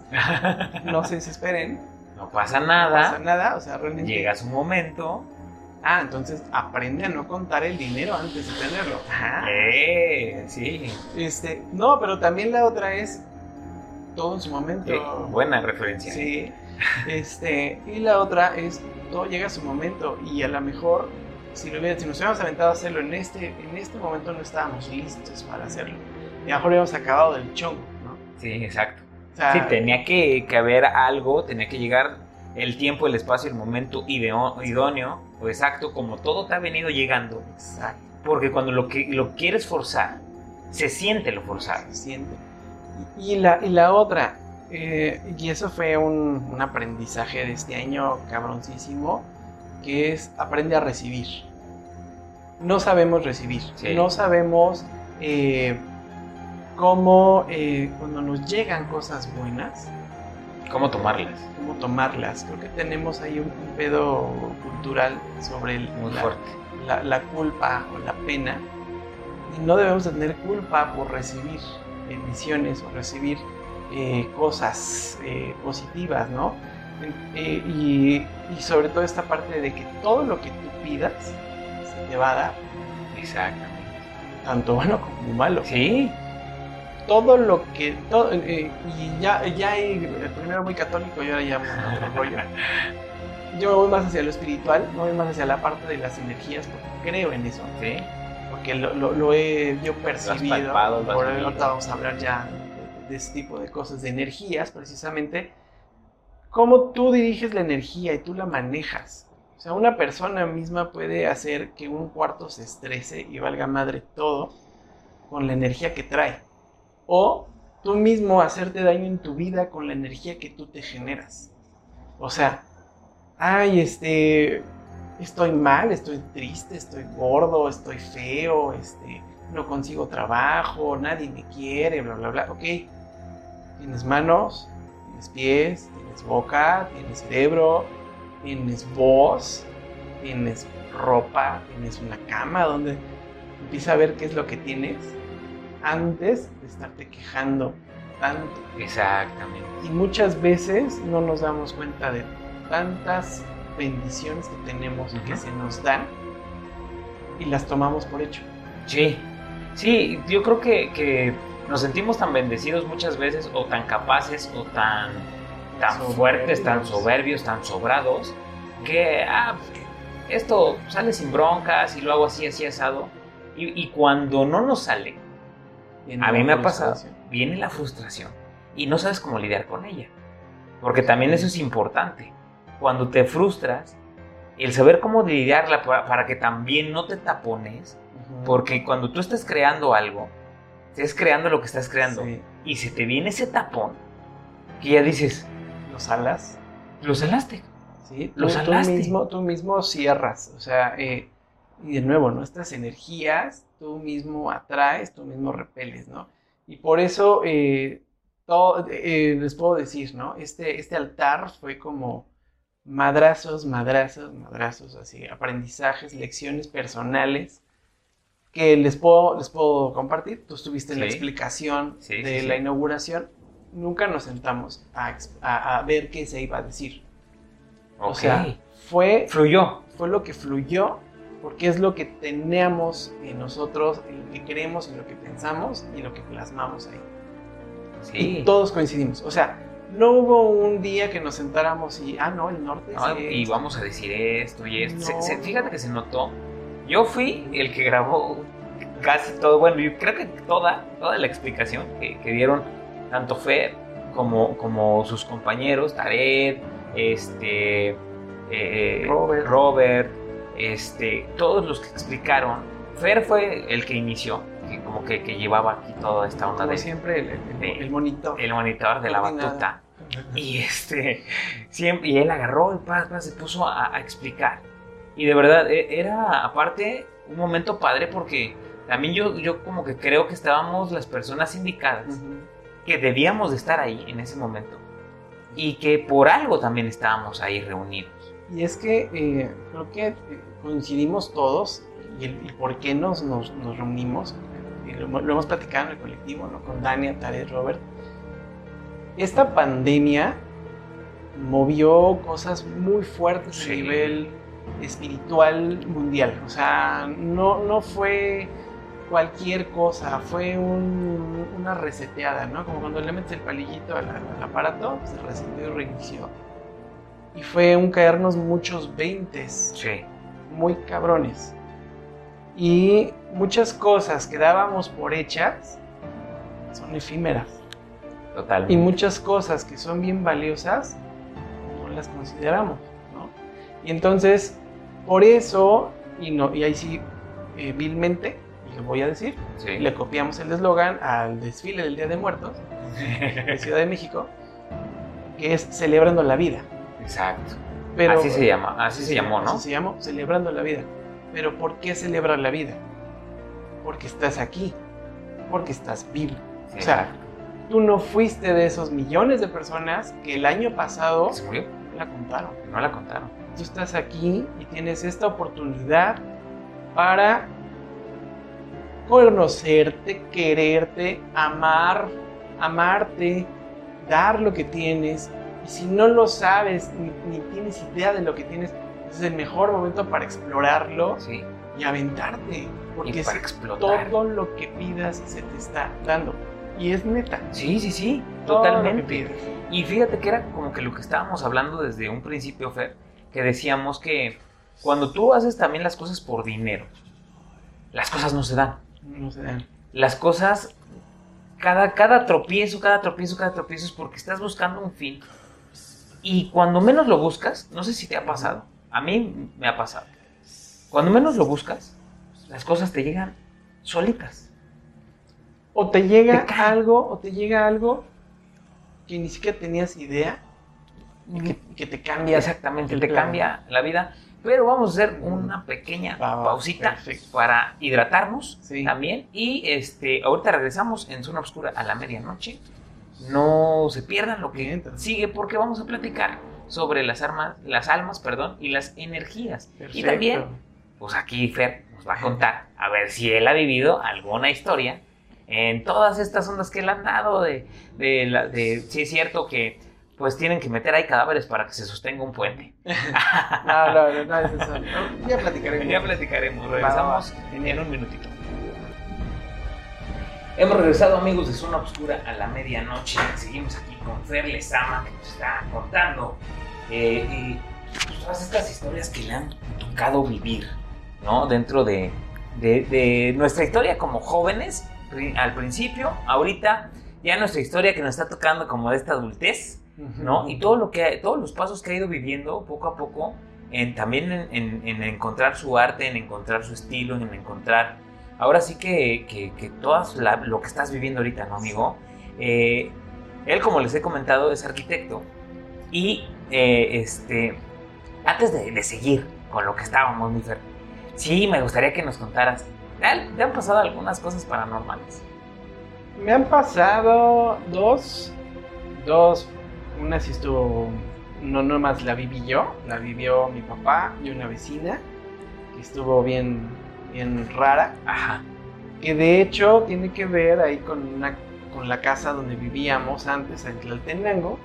ok, Eh, mi cuarto era el último cuarto de la casa. Estaba sobre la cochera, tenía yo vista al, al bosquecito ahí en, en Tlaltenango. Y yo siempre sentía que alguien me estaba viendo. Yo no podía dormir este, en ese cuarto porque siempre sentía que alguien me estaba viendo. Y era bien pesado porque pues, me daba pánico y siempre acababa en el cuarto de mis papás y mi mamá me sacaba chanclazos, ¿no? Porque, pues, los papás pues, ya uno entiende en estos tiempos ¿Por qué, qué? cosas hacen los papás. y el niño no puede ir diario a que le da miedo. ¿no? Sí, claro. Entonces, Hay este, necesidades. Ok. Yo ya, ya saben a qué hablamos. Este, y un día eh, estaba la, mi mamá se sale a buscar a una vecina y esta vecina llega a la casa Pero entre casa y casa solamente hay una calle. O sea, en algún punto las dos se cruzaron Sí. y no se vieron. Entonces llega esta vecina y estamos en la sala, está mi papá, estoy yo. No, pues es que vengo a buscar a Malena. Pues Malena se fue a buscarte a tu casa, ¿qué es aquí? no, pues ya está Malena, ¿no? Viene bajando las escaleras. Ay, cabrón. Ah, cabrón. Volteamos y vimos literal la sombra de una viejita bajando las escaleras. Ah, cabrón. Y pues nos salimos como, como alma que lleva el diablo, por no decir como pedo. Nos salimos cagadísimos y en ese momento va llegando mi mamá. ¿Qué pasó? ¿Qué tiene? No, pues este rollo. Y dice Vika, es que la señora, era la vecina, la señora que yo vi, es la señora que vivía en esta casa. Wow. murió en esta casa. O sea, era el espíritu que ahí Ajá, se, y en- se sí. quedó. Y entonces, pues este, me, me dice, le dice mamá, es que Fer nunca puede dormir porque dice que lo ven y que nunca me cree mi mamá nada. pues en el cuarto donde yo estaba, en el closet, estaba un rebozo y un cuadro de la Virgen de los Milagros. Que Pero- no, era, no era de nosotros, era de la casa. Ok. Y ahí estaban esos, esos cuadros. Entonces la vecina dijo, no, es que pues, por eso no puede dormir.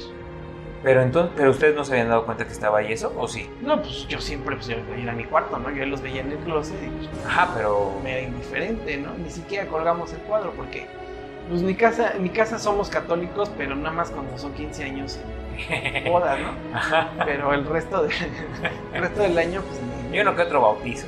Ajá, cuando, cuando nos invitan a los bautizos.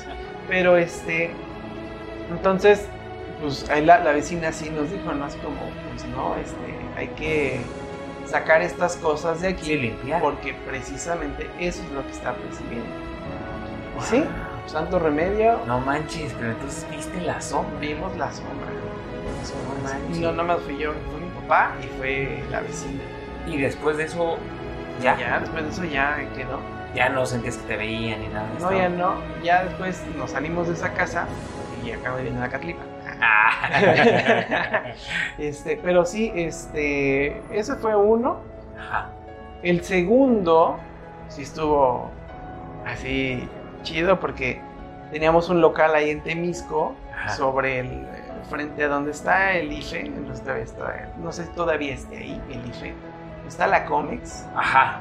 este, ahí enfrente estaba el- nuestro local Ok. y entonces este, pues yo me quedaba ahí en la secundaria a atender el local porque mi papá salía y yo estaba solo, ¿no? Entonces yo estaba en la computadora haciendo mi tarea, de hecho estaba en la computadora en el local porque pues era más fácil que estuviera ahí. Sí.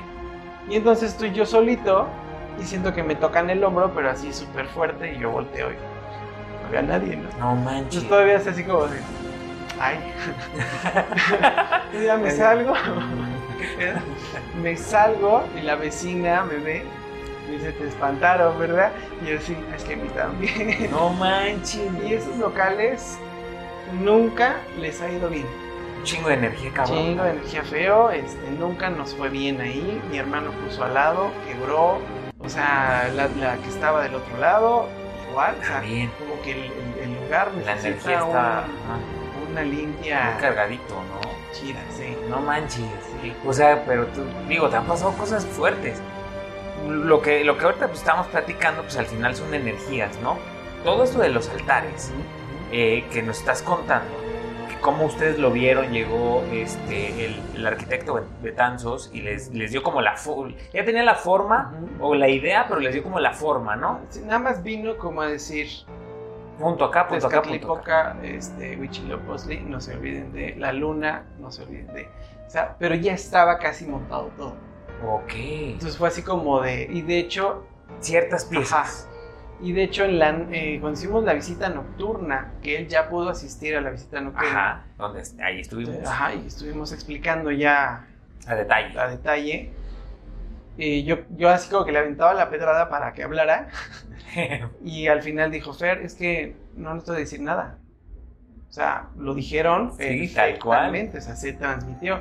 Y eso es algo que he- hemos estado como trabajando en el grupo, ¿no? Es, las energías existen, tú mismo atraes tus ambientes, tú mismo atraes lo que tú quieres, o sea, eh, tú mismo te generas lo bueno y lo malo.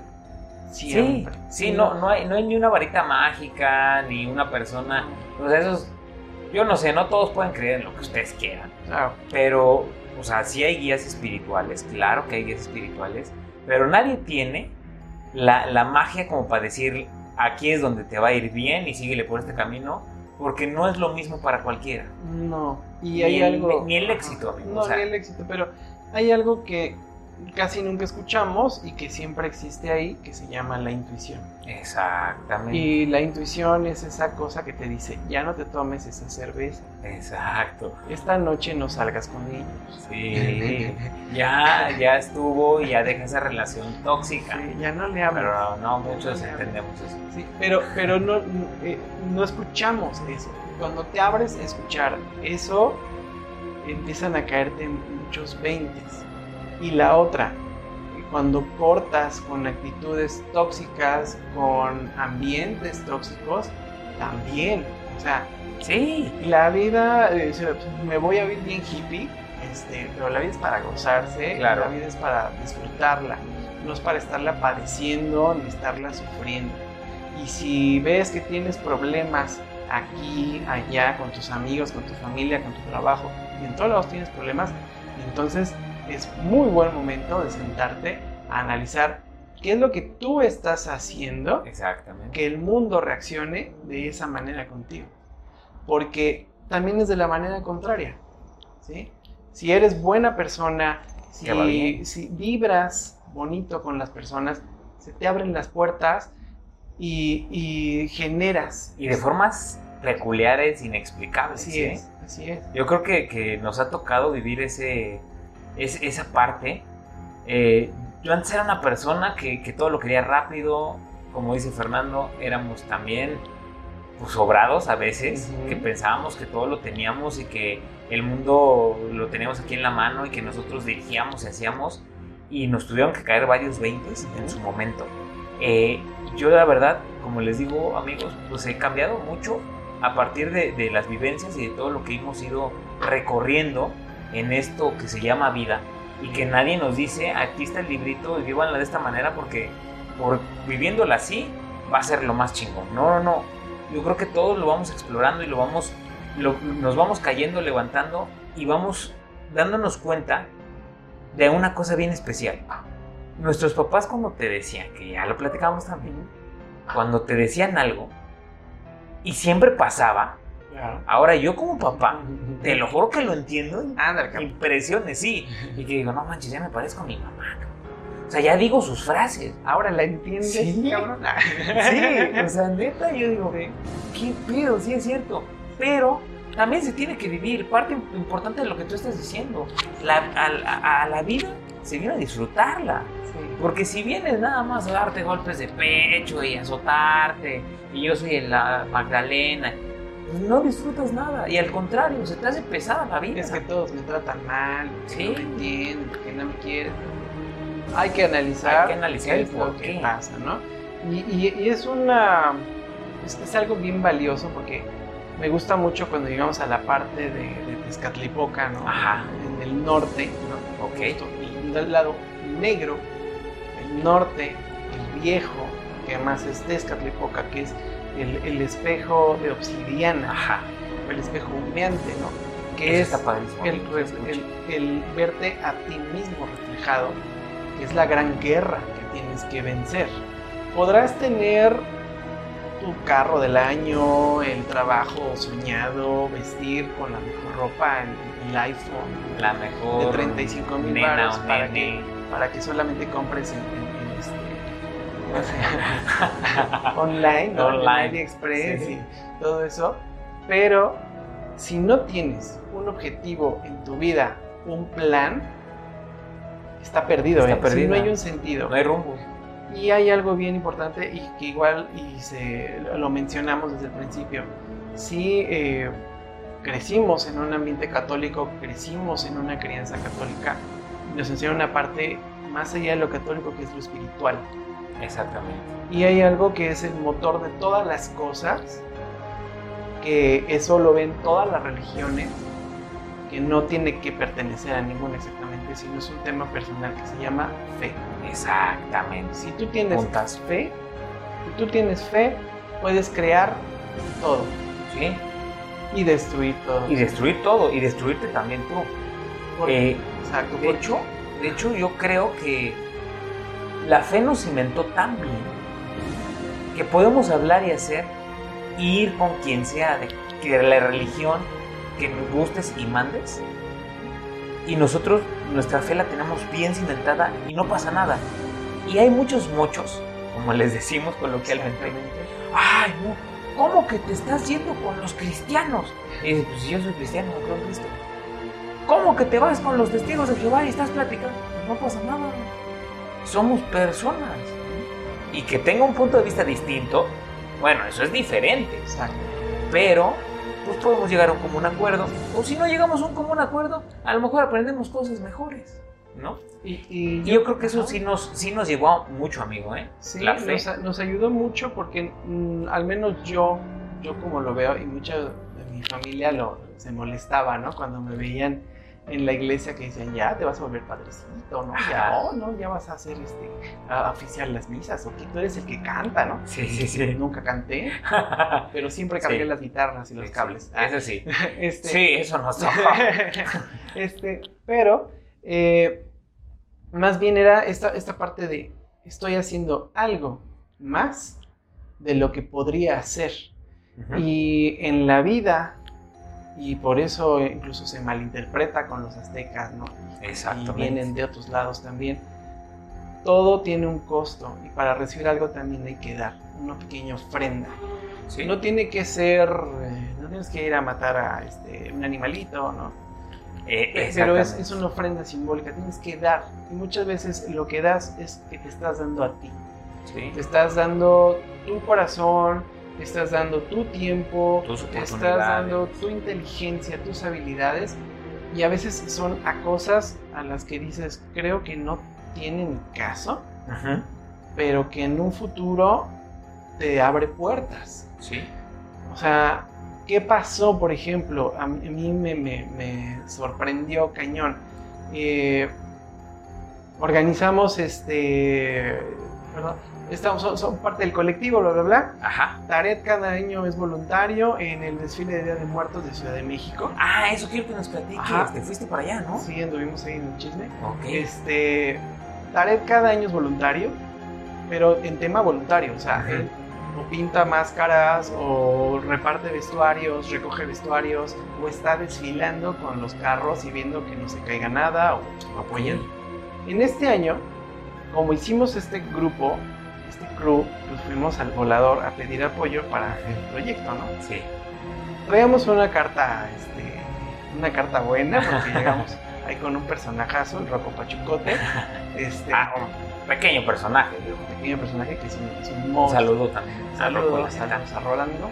Este, y pues se nos abrieron puertas bien cañón, bien cañón. Y de semillitas que fuimos viendo, que fuimos poniendo, que no teníamos ni idea de la trascendencia que habían tenido. O sea, eh, nos tocó, a mí me tocó apoyar a, a Dania. Ella le pidió que pintara un caballo y que pintara unas, unas calaveras Vi el caballo, un caballo rojo, ¿no? un caballo rojo Ajá. y que por cierto las la calavera era un angelito y un diablito que es el carro de María este, León que sí presumo porque yo pinté tres rayas pero pinté de ahí sí, claro. y este y el, el- el asunto es que llega el pintor del volador uno de los pintores del volador Cristian que es un máster súper pegón llega con un álbum de impresiones de calaveras de ilustraciones de calaveras llega con piezas de Dania o sea, las fotos eran de trabajos de Dania. Órale. Y le dice, oye, ¿tú hiciste esto? Y Dania dice, sí, no mames, pues es, es mi trabajo. Es que de aquí nosotros siempre nos inspiramos para pintar las calaveras del desfile. ¡Wow! Entonces es como un No manches. madrazo de que Sí. tú no sabes ¿Hasta dónde está a llegando? dónde está llegando lo que tú estás haciendo. Y muchas veces ni siquiera tiene que ver el dinero, sino más bien es eso puro que nace de ti que la gente va a captar. Sí. Entonces, pues dices, oye, qué, qué chingón eh, poder decir esto y, vivirlo. y compartirlo con toda la gente del desfile, ¿no? No, no voy a hablar de dineros porque no nos pagaron nada. Fue totalmente voluntario. Y eso es bonito. Eso es bien Y bonito. fue bonito, pero, pero decías, no lo hice por dinero. Exacto. Lo es el hice punto. por formar parte de esto. ¿Por de la historia, ¿eh? Porque así como estoy haciendo yo mi obra eh, personal, o en cerámica, o en colectivo con ellos, se me abrió la oportunidad de llegar a millones de personas a través de ese desfile. Sí. Sí. Y Y que a lo mejor no saben que es tu arte, pero tú sí lo sabes. es más, así de sencillo. Las 300 máscaras que pintó Tared y les puso los viniles, pues eran las máscaras que traían todos los voluntarios. Porque no les pusieron maquillaje ni cubrebocas. Todo fue con máscara. Con máscaras. Entonces dices, ok, no traen firma, pero si no, ese cabrón no hubiera pintado esas máscaras, No estarían, simplemente. no estarían. Con así, ¿no? Y te quedas tú ese, ese, ese Claro. gozo, pero además generas una energía de que Muy chida. adelante, ¿no? Fíjate Lo que yo venga. cuando vi los, los videos y toda esa onda, yo nunca he ido a- ahí al desfile. Pero a raíz de eso, de que vi el arte con lo que se hace, vi a, a Dania cómo estaba pintando, porque subieron unas fotitos Sí, ahí. sí, videos. tam- Chidos. videos y toda esa onda. Y dije, órale, está chidísimo. Le dije a mi esposa, que, que, pues es parte de, de mi equipo, le dije, ¿sabes qué? Nos vamos a organizar el próximo año, nos vamos a lanzar porque tenemos que hacer algo allá. O sea, necesi- ne- necesitamos estar ahí Sí. porque, porque es padrísimo formar parte de esto. Qué chido que, que- que podemos hacerlo. Y después, fíjate que vi un video de Luisito Comunica, donde él va al desfile como, como, como cualquier persona, como cualquier espectador. Y ahí es donde yo veo el caballo, Mm. justo cuando él está grabando. Dije, no manches, no sabes hasta dónde va a llegar todo eso con una simple persona Con que es... una onda. uf. Sí, O sí. sea, digo, Es- y ese caballo, te puedo decir, eh, lo pintamos la mayor parte en un día sin trazar nada. O sea, la idea de ese caballo era que pareciera el caballo del Quijote, Ajá. pero en rojo. Y Dania dijo, Paco, este, yo soy artista y le voy a echar de mi cosecha, pues claro. pecho. Y órale. Déjame expresarme. Y yo, es, es yo- que es arte, Exacto. al final.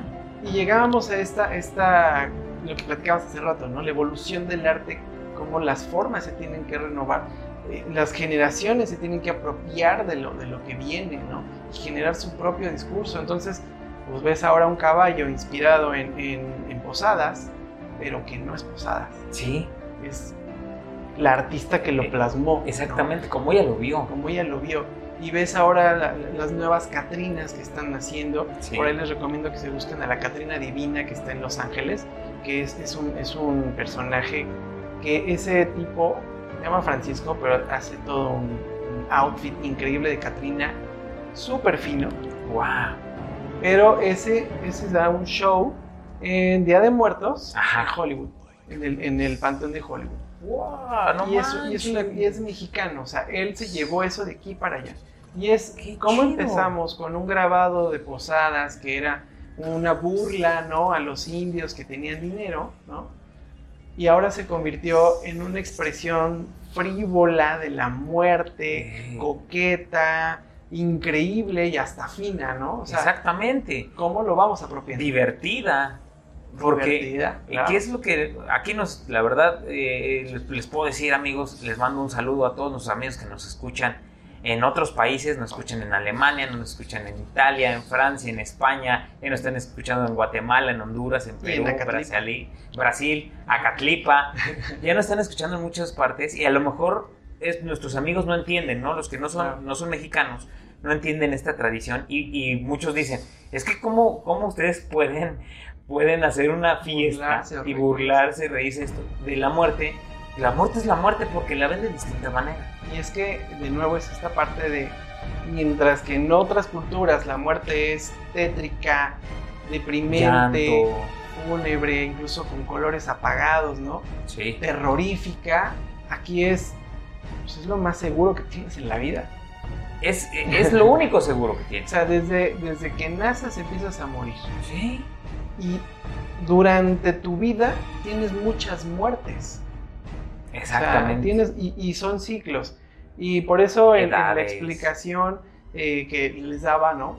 Eh, me voy mucho, por ejemplo, a hablar sobre Xochicalco con Ujú. el Quetzalcóatl, ¿no?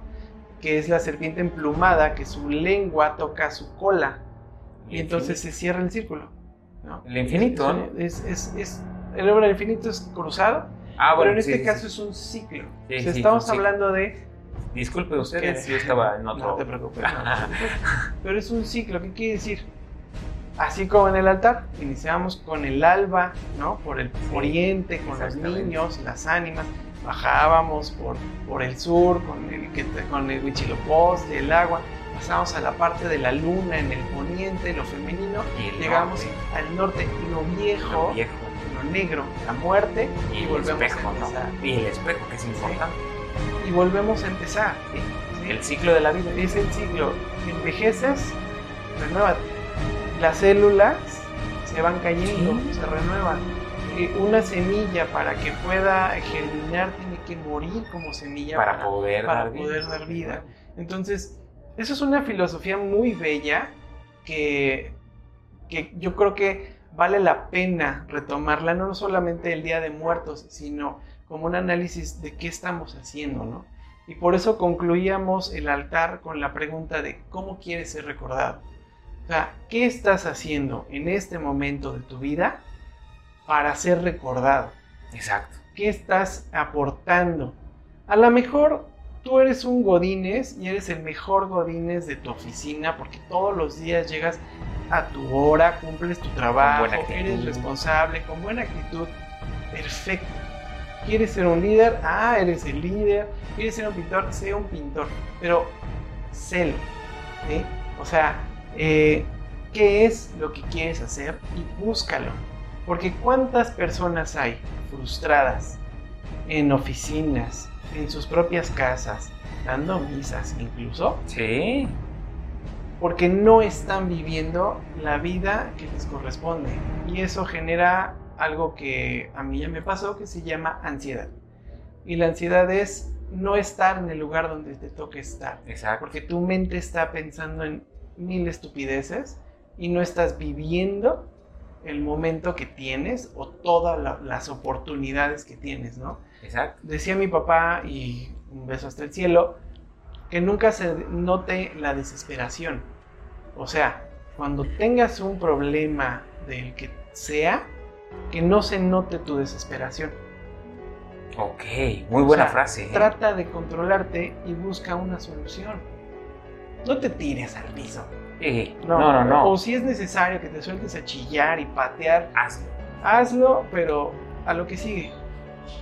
Porque la inercia del estar generando trae cosas.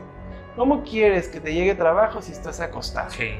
¿Cómo quieres que te llegue la creatividad si estás rascándote las pelotas viendo la tele? Sí, sin hacer nada. La creatividad, de la musa, el ingenio, lo que tú quieras, como quieras llamarlo, va a llegar cuando estés trabajando, cuando lo estés haciendo.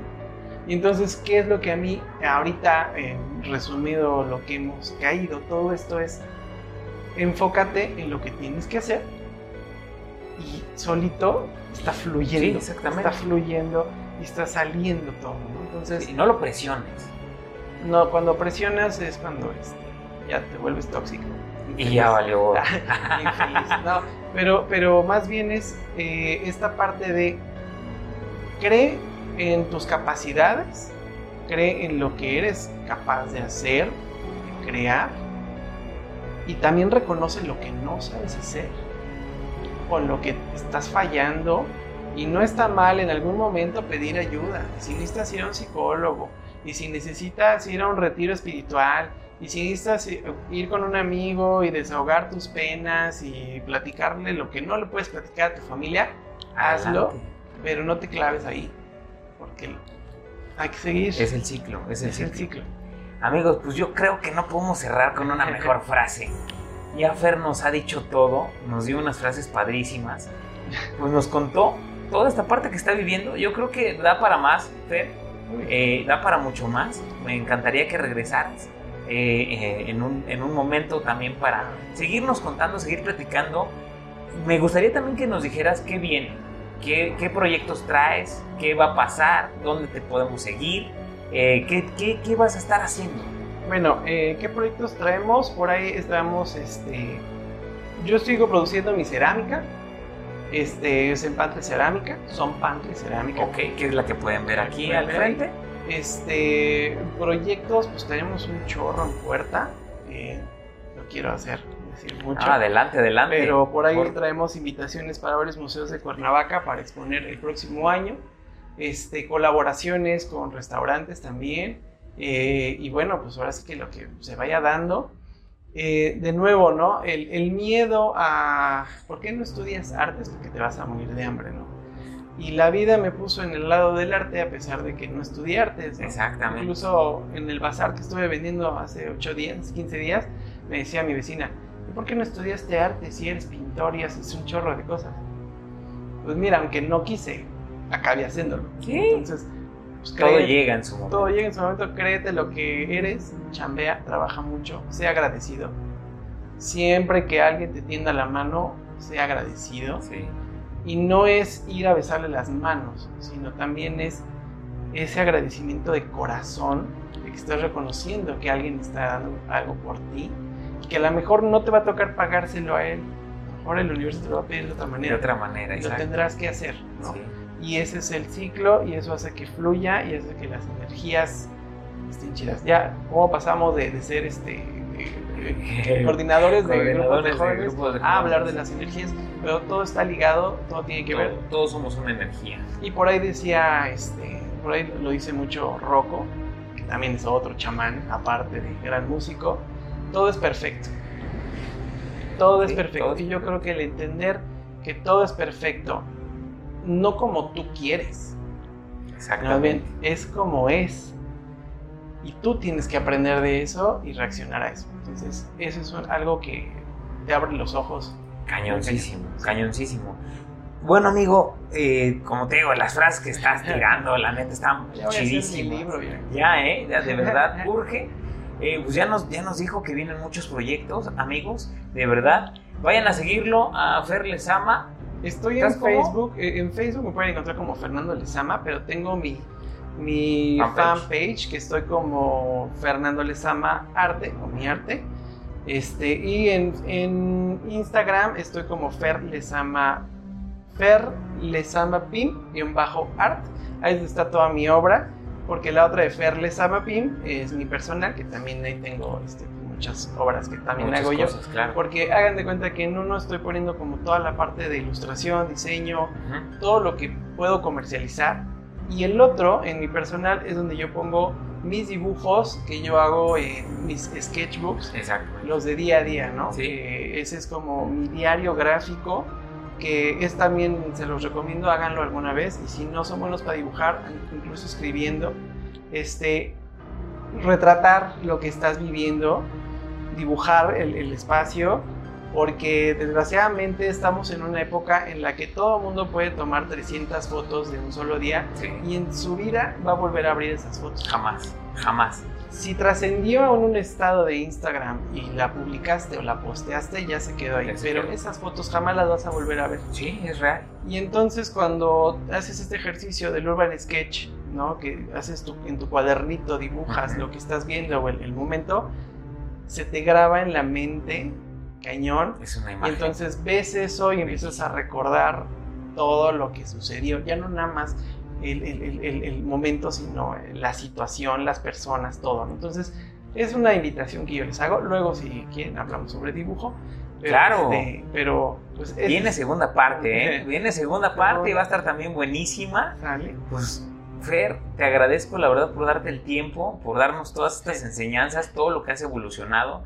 De verdad, amigo, te reconozco, sabes que te quiero mucho, sabes que eres parte importante y fundamental de que yo esté hoy sentado aquí haciéndote, haciendo esta plática entre amigos. Te agradezco por tu amistad, te agradezco por todo lo que me has enseñado también como persona, todo lo que has crecido y te vienen cosas mucho mejores. Qué bueno que tengas este gran éxito y que vienen cosas, verdad, de verdad, muy grandes. Y pues amigos, no, no duden en ir a ver todo su arte, vayan, eh, síganlo, cómprenlo, de verdad, cómprenlo porque vale muchísimo la pena. voy a dejarles las fotos de, de todo el arte que, que, que Fer eh, fue, fue el, que, el que me hizo estos, estos, estos tequileros que de verdad tienen muchísimas, muchísimas cosas, muchísimos detalles y que engloban todo lo que somos una obscura a la medianoche. Vayan, compren, denle like, suscríbanse, activen la campana y hagan todo lo que tengan que hacer. Búsquenlo también como Grupo 777 En Instagram.